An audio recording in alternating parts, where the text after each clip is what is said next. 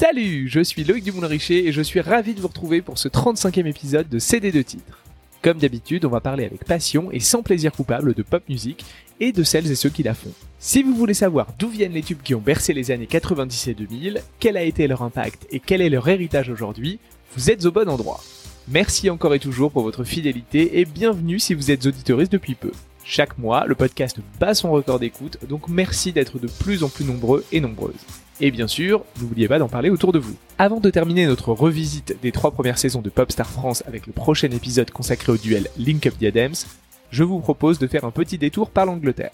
Nos voisins ont lancé l'émission chez eux début 2001 à la recherche d'un groupe mixte. Et ce sont finalement deux formations qui émergeront de manière pour le moins inattendue. Si vous êtes prêts, je vous emmène à la redécouverte de Hearsay, mais surtout de Liberty X, deux groupes qui prouvent bien que la pop est un jeu difficile et même cruel. J'appuie sur play et c'est parti.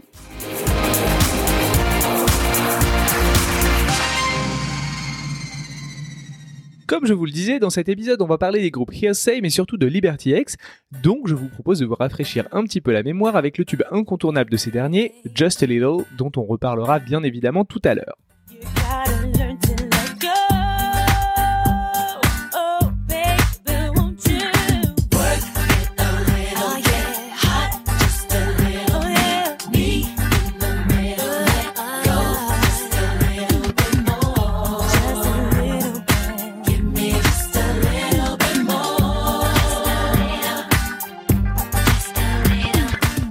Revenir sur ce tube emblématique de l'année 2002, du moins au Royaume-Uni, il faut revenir à Popstar. En janvier 2001, la chaîne ITV lance le programme sur son antenne. Exactement sur le même modèle que ce qu'on connaîtra sur M6 à la rentrée de la même année, un jury de trois personnalités locales doivent choisir cinq gagnants parmi des milliers de prétendants pour former un groupe pop dont la mission sera de chanter, danser et vendre beaucoup de disques. Petite différence par rapport à nous la première année, c'est un groupe mixte qui est formé.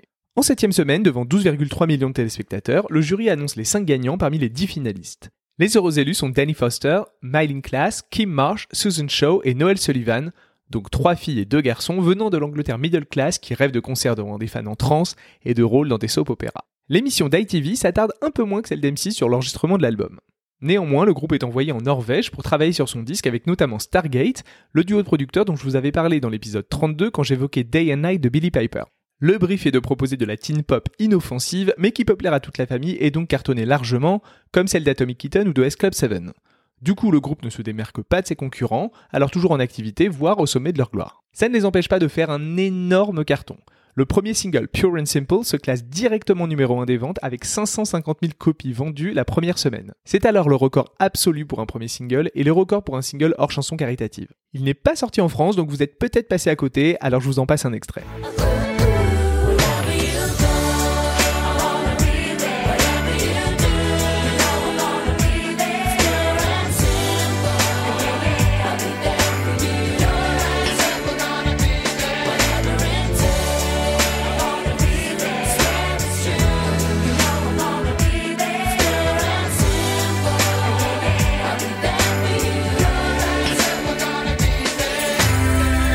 L'album, finement intitulé Pop Stars, s'écoule lui à 306 000 copies à sa sortie et c'est aussi à l'époque le record pour un premier album. Le disque a assez peu d'intérêt, entre titres pop génériques, ersatz de Freud des Backstreet Boys en moins bien, et reprise de Simon Garfunkel et de Mamas and the Papas pour plaire aux parents. On note que Pure and Simple est une reprise à l'identique d'un obscur album track du girl band anglo-néerlandais Girl Thing, enregistré trois ans plus tôt. Une technique de recyclage très écologique qui sera reproduite en France, souvenez-vous, je vous en parlais concernant J'attends l'amour de Jennifer et L'amour n'a pas de loi des Watford.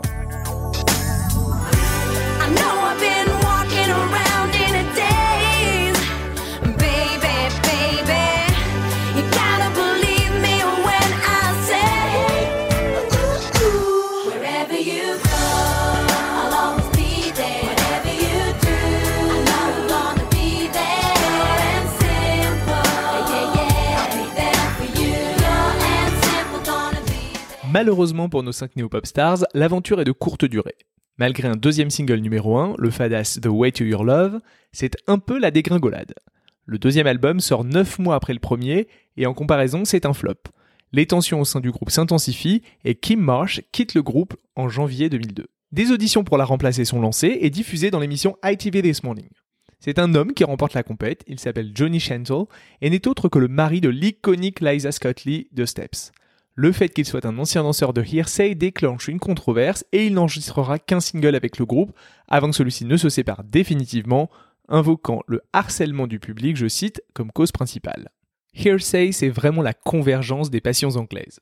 La pop préfabriquée, la télé, les artistes qu'on encense aussi vite qu'on les descend, et les tabloïds en roue libre qui allaient jusqu'à fouiller les poubelles du groupe pour essayer de trouver des choses compromettantes. Quand je parle de pop anglaise de cette période, je pense toujours à mon ami Charles Decamp qui a longtemps été journaliste pour Pure Charts et Pure Media, mais qui surtout a créé un site qui m'a accompagné toute mon adolescence, Musique Maniac, avec des cas. Il y chroniquait les singles qui sortaient en Angleterre, les notait et faisait la synthèse des charts UK avec une précision d'orfèvre. Pour l'anecdote, j'ai rencontré Charles des années plus tard sans savoir qu'il se cachait derrière cette référence de mon adolescence que je dévorais avidement chaque semaine, malgré mon forfait AOL 24 heures d'internet par mois. Bref, tout ça pour vous dire que j'ai voulu avoir son avis de grand connaisseur de la pop anglaise sur Hearsay, donc je lui ai demandé directement en fait, les histoires qu'il y a eu au sein du groupe, le fait qu'ils se détestent, que Kim Marsh s'en aille, ensuite qu'il recrute un membre supplémentaire, et donc le public était déjà pas hyper fan euh, du groupe, et euh, ils se sont vraiment retournés assez brutalement en mode, bah en fait, euh, tout ce groupe, c'est enfin vraiment c'est un peu des losers, ça ne tient pas. Certes, les Anglais, ils ont quand même l'habitude des groupes manufacturés, mais là vraiment, ils ont senti qu'il y avait quelque chose qui fonctionnait pas. Ils n'ont pas non plus inspiré quelque chose, ils n'avaient pas un son spécifique, ils avaient rien du tout, ils n'avaient pas de personnalité. Donc en fait, euh, du jour au lendemain, ils s'en sont lassés. Ils ont dit bon ben voilà, euh, la c'était une expérience très sympathique, mais en fait, euh, ça sert à rien. Donc euh, ils ont eu beau, donc ils ont même réessayé hein, après le, recrutement du cinquième membre. Ils ont sorti un nouveau single avec un nouveau son censé être un peu plus comment dire sophistiqué. voilà, ça, il s'est classé sixième si je dis pas de bêtises dans les charts. Et, puis après, le truc a complètement disparu quoi. Mais je pense aussi, d'ailleurs, il y a un point commun entre les Hearsay et les Watford, c'est que on a vu dans euh, les Watford des tensions internes. On avait l'impression que les candidats étaient, enfin les, chanteurs, les artistes, les, euh, ils étaient pas contents d'être là. Euh, il y avait un peu du fight et tout. Et il y avait aussi ça en fait après le Popstar, après les Hearsay, il y a eu vraiment aussi ce côté-là. Et je pense que le public, il est aussi et il a un peu raison. Il, il aime pas avoir face à lui des artistes qui euh, qui sont pas contents d'être là. Donc en fait, pourquoi est-ce qu'on irait acheter leur disque si les mecs se détestent, que ils ont aucune identité artistique qui servent à rien, bon ben voilà quoi, on passe. Et sur cette première saison de Popstars UK, voici son analyse. Je me demande si c'est pas lié tout simplement à la culture musicale, c'est-à-dire euh, les Anglais vraiment le, la, pop manufacturée, c'est un peu dans leur ADN. Donc en fait, peut-être qu'ils euh, n'avaient pas besoin de cette, euh, contrairement à la France, de cet euh, alibi créatif en disant on a vraiment des gens derrière qui écrivent, regardez comment ça se passe. Là, il y avait juste la puissance médiatique, l'exposition médiatique offerte par Popstar qui a fait qu'en gros, on aurait pu sortir n'importe quoi, ça aurait cartonné. La preuve, parce que Pure and Simple, faut quand même dire ce que c'est, c'est un truc qui n'a aucun intérêt. Donc voilà, en fait, vraiment, ils ont fait aucun effort artistique, contrairement effectivement à ce qui s'est passé en France. Si vous vous souvenez de ce que je disais tout à l'heure, Hearsay était les 5 gagnants sur 10 finalistes, ce qui signifie qu'il y avait 5 prétendants sur le carreau. Eh bien, quelques mois après l'issue malheureuse de l'émission pour ces derniers, la roue tourne tourne et Michel, Tony, Kevin, Jessica et Kelly sont repêchés des profondeurs de l'industrie du disque par Richard Brunson, le fondateur de Virgin via son label V2. Oui, avant de faire le kéké dans l'espace, il avait du flair pour la pop musique. C'est lui qui avait signé les Spice Girls quelques années plus tôt. Le groupe Liberty est formé, laisse passer la vague Hearsay des premiers mois et sort son premier single Thinking It Over le 24 septembre 2001, pile quand Hearsay est absent du paysage. Le titre se classe cinquième des charts, un succès honorable qui justifie un second single, Doing It. Là c'est moins brillant avec une 14e place en décembre. Outre cette déconvenue, nos amis font face à l'action en justice d'un groupe au succès éphémère dans les 90s qui s'appelle Liberty. Ils sont contraints par décision judiciaire de changer de nom, mais ne vont pas chercher très loin. Ils demandent au lecteur du tabloïd The Sun d'en choisir un nouveau. Celui qui emporte l'adhésion est Ex-Liberty, mais c'est finalement Liberty X qui sera retenu. Dans l'intervalle, le groupe muscle son jeu et avec son équipe va chercher des chansons un peu plus marquantes que les deux premiers singles. Liberty X est relancé le 13 mai 2002 avec une bombe pop RB, Just a Little. Écrit par la chanteuse anglaise Michelle Escoffery, le titre a tout d'un classique instantané. Il est très moderne, reste en tête au bout d'une écoute grâce à un refrain hyper accrocheur et fait beaucoup plus adulte que ce qu'ont pu proposer les concurrents du groupe jusqu'alors. C'est typiquement le genre de titre qui plaît au-delà de sa cible primaire. Et pour autant, on y retrouve tous les marqueurs des groupes pop dits formatés. Mélodie accrocheuse, clip et chorégraphie léchés, nombreuses performances télé et prise de position très mesurée. Le pari est gagné. La chanson entre directement numéro 1 des ventes et se vend au final à plus de 600 000 exemplaires. Ce sera la septième meilleure vente de 2002 en Angleterre et le cinquième titre le plus diffusé à la radio là-bas de toute la décennie 2000. Le succès local pousse le label français à tenter le coup chez nous. D'habitude, ce genre de groupe a du mal à s'imposer en France, à de rares exceptions près, mais Just a Little se fraye un joli chemin dans le classement des ventes de singles lorsqu'il sort en novembre 2002. Il atteint la 12e place et est certifié disque d'or un mois plus tard pour 250 000 exemplaires vendus. Le succès est considérable aux Pays-Bas, en Irlande et surtout en Australie et en Nouvelle-Zélande. Vous vous souvenez sûrement du clip où le groupe apparaît hyper sexy en cuir et PVC noir et qui met en scène un cambriolage high-tech en talons de 15 qui n'est pas sans rappeler le film Haute Voltige avec Catherine Zeta-Jones et Sean Connery sorti en juin 99. Ce tube permet à Liberty X de remporter le prestigieux Brit Award de la meilleure chanson en 2003. Plus que leur discours sans intérêt, ce sont les paroles du commentateur de la cérémonie qui sont intéressantes. And the winner is Liberty X just a little. Does anyone now remember Hearsay? Liberty X do, and as you can see, they are laughing all the way to the winner's podium. Because while Hearsay were bitching, twitching, and finally falling apart, Liberty X kept their heads down, worked hard, and came up with some fine tunes. Just a Little Pizza number one, and was one of the biggest selling hits of 2002. Au cas où ça ne serait pas clair, je laisse Charles vous expliquer.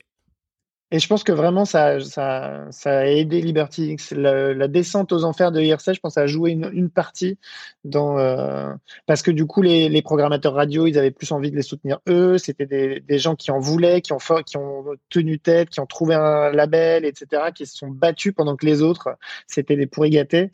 Donc, euh, vraiment, les deux trajectoires euh, ont bien coïncidé. Effectivement, Liberty X a pris une sacrée revanche sur Popstars, son jury et le groupe gagnant. Au moment de leur victoire aux Brits en février 2003, Hearsay n'existe déjà plus et l'avenir est plutôt radieux pour le quintet repêché par Virgin. Les deux singles suivants issus de l'album, Got to Have Your Love et Holding On For You, se classent respectivement deuxième et cinquième des charts. Comme vous le savez, j'ai la passion girl band donc je me permets une petite digression. Just a Little a été revendu à, pardon, repris par la formation suédoise Play, un groupe de très jeunes filles, ce qui explique que le premier couplet ait été réécrit et édulcoré.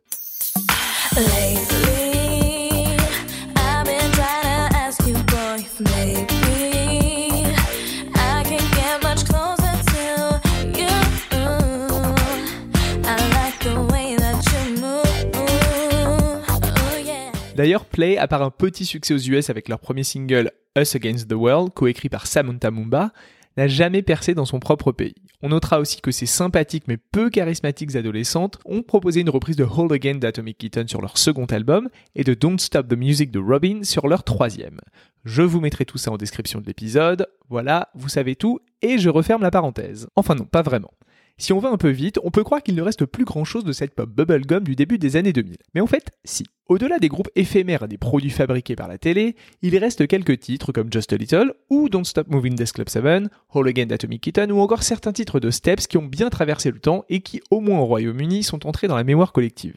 À ce propos, un excellent article du journal anglais The Guardian, écrit par Rachel Oresti et publié le 26 juillet 2021, explique le revival de cette période chez les artistes actuels. Elle prend pour exemple Billie Eilish qui s'inspire de Dido sur son dernier album, ou Dua Lipa dont la disco synthétique peut rappeler Don't Stop Moving Death Club 7. Elle évoque aussi Lord, dont le troisième album à venir trouve selon elle sa source directement dans la pop de cette période, ou Rina Sawayama qui dit avoir puisé du côté de Girls Aloud pour son second album en cours de production. Ces jeunes artistes qui étaient à peine nés il y a 20 ans plongent donc avec délice dans cette période souvent dédaignée par les puristes. L'auteur rappelle que si les labels sortaient un grand nombre de singles dans cette veine, c'était pour générer un maximum de profit sans trop d'efforts. Des chansons simples, accessibles, positives et dansantes, qui ont apporté une bonne dose de légèreté et d'optimisme dans les charts avant d'être balayées par la vague néo-indie rock à partir de 2005. Je vous mets le lien vers l'article en description de cet épisode. Allez, on revient à Liberty X. En novembre 2003 sort leur second album, Being Somebody. Le disque en tant que tel a un intérêt assez limité, mais il est porté par Being Nobody, un single que j'adore et qui est hyper typique de cette époque. Il est produit par Richard X, qui s'est fait un nom au début des années 2000 grâce à ses mashups qui combinent synth-pop et R&B des 90s. Il a atteint la première place des charts en 2002 avec l'excellent Freak Like Me des Sugar Babes version 2. Et du coup, je suis encore obligé de vous faire une digression. À la base, il s'agit d'un mashup non officiel qui combine le tube Freak Like Me de l'américaine Adina Howard, paru en 95, dont il ne garde que les paroles et la mélodie vocale qu'il pose sur l'instru de Our Friends Electric de Gary Newman et Tubeway Army. On décompose. Freak Like Me.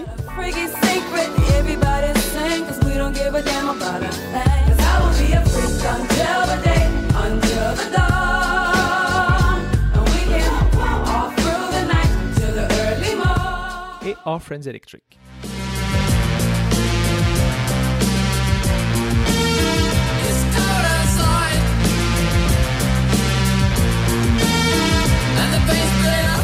Le titre mutant est baptisé We Don't Give a Damn About Our Friends, mais il ne peut pas sortir en l'état car Adina Howard s'oppose à l'utilisation de sa chanson. Richard X a alors l'idée de la faire réenregistrer aux Sugar Babes. Elles sont alors entre deux eaux suite au départ de Siobhan Donahue et son remplacement par Heidi Range, et il leur faut frapper un grand coup pour leur retour. La réussite est telle que le label choisit de le sortir en premier single du deuxième album de la marque Sugar Babes. C'est exactement le genre de hit qu'il leur fallait pour lancer la phase 2 du groupe.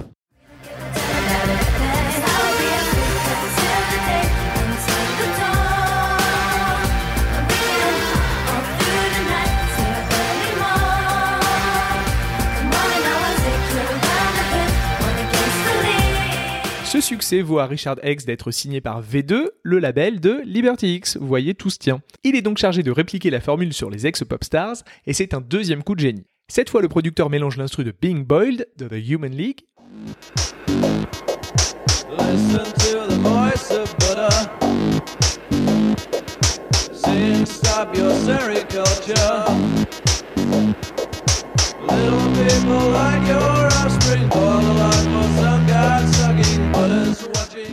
Et la capella de Ain't Nobody de Chaka Khan.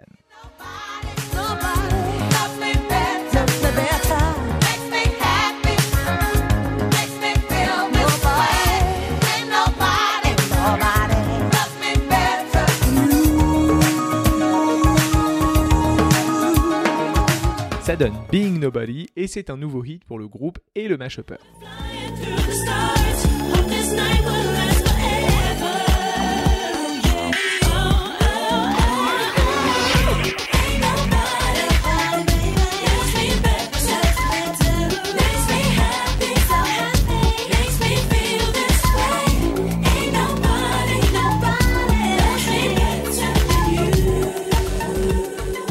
La collaboration atteint une jolie troisième place dans les charts UK, juste derrière un autre titre iconique de l'époque, Scandalous de Mystique. Liberty X sortira quelques autres singles efficaces avant de se séparer en 2007. En 2013, ils se reforment brièvement pour l'émission The Big Reunion qui voit d'anciens groupes pop se retrouver après des années de séparation. Ces retrouvailles ne vont pas plus loin que le show live qui conclut l'émission, et chacun reprend sa vie entre chansons, télé et vie de famille. A noter quand même, Kevin, l'un des deux garçons du groupe, auditionne pour The Voice en 2016 et remporte l'émission. Il sort un single qui ne restera qu'une semaine dans le top 100 à la 24e place. L'album s'arrêtera lui à la 114e. Dur dur. Pour conclure, quelques points importants à retenir. 1. Comme dirait Céline, les derniers seront les premiers. 2. Rien de tel qu'une bonne Corée habillée en PVC. 3. L'année 2002 était vraiment géniale, merci les Anglais. Et 4. Gagner The Voice n'est pas, en France comme en Angleterre, un passeport pour le succès. Sur ce, on se quitte avec un extrait de X, premier extrait du troisième album de Liberty X, coécrite et produite par Johnny Douglas, à qui l'on doit entre autres deux chansons traitées dans des épisodes précédents, En équilibre DL5 et Your Disco Needs You de Kylie Minogue. La boucle est bouclée.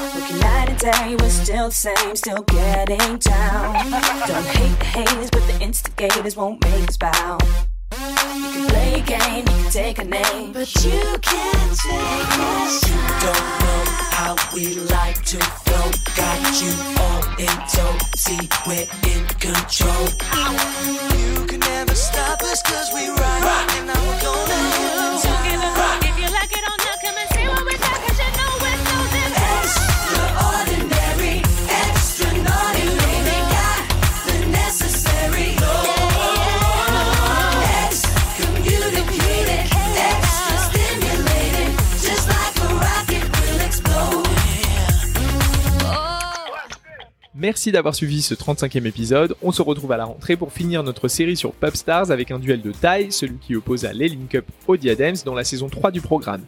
D'ici là, n'hésitez pas à parler de ces deux titres autour de vous, à vous abonner sur votre plateforme préférée et sur Twitter et Instagram. On se retrouve là-bas pour continuer la conversation. Je suis Loïc Dumoulin-Richer, je vous souhaite un très bel été et je vous dis à très vite.